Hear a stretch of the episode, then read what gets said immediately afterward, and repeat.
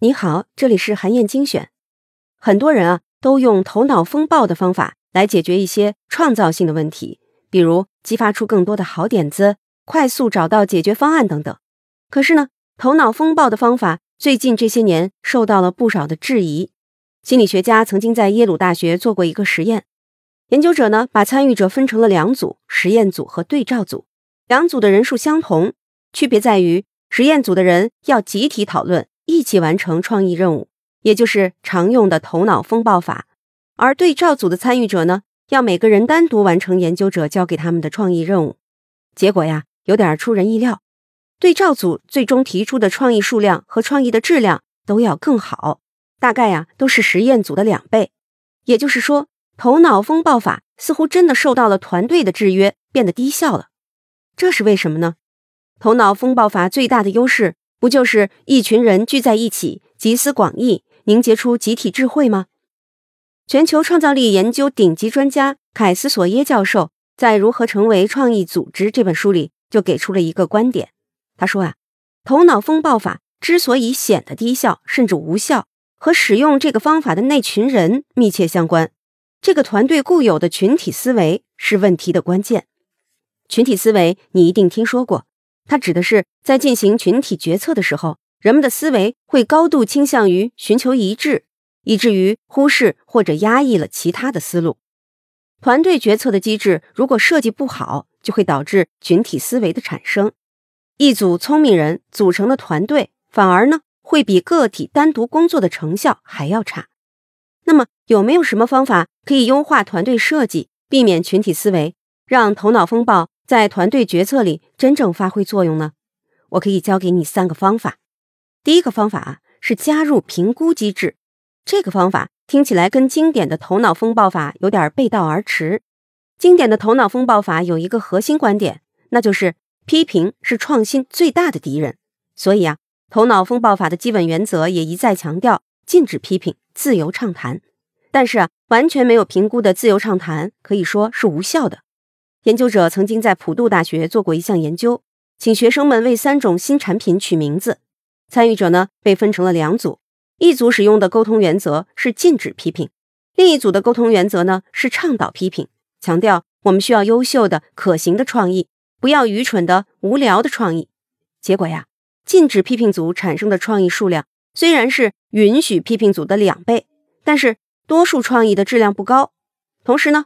为了获得和允许批评组相同数量的高质量创意，禁止批评组要花费更长的时间。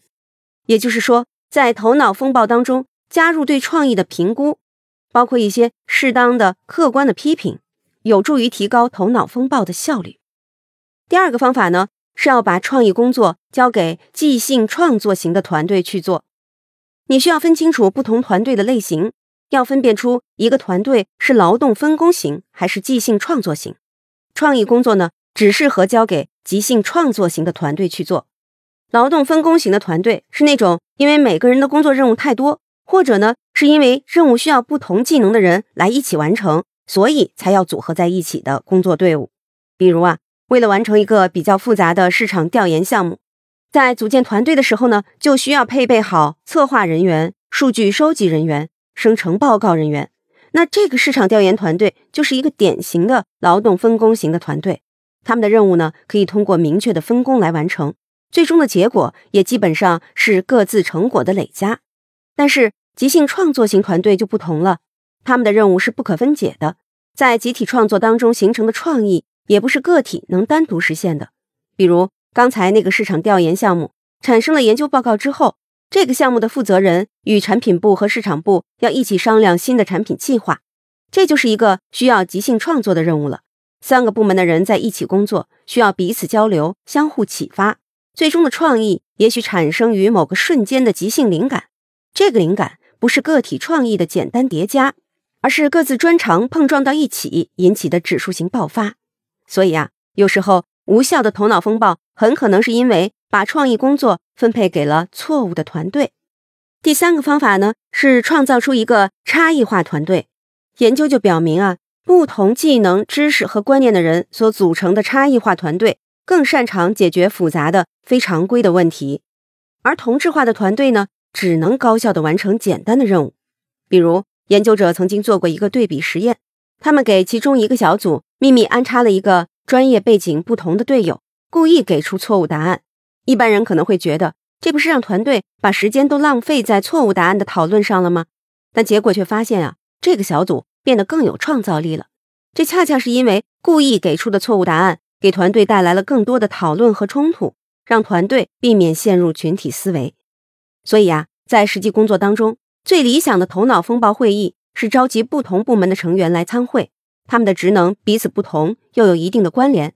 某个人脱口而出的质疑，很可能就挑战到了其他部门某个想当然的认知，从而产生意想不到的创意结果。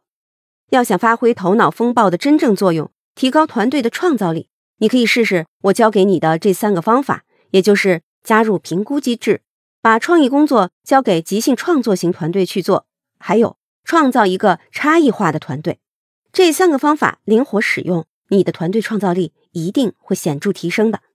好，以上啊就是我为你分享的内容。我在阅读资料里为你准备了本期音频的金句卡片，欢迎你保存和转发。更欢迎你在评论区留言，分享你的精彩观点。韩燕精选，明天见。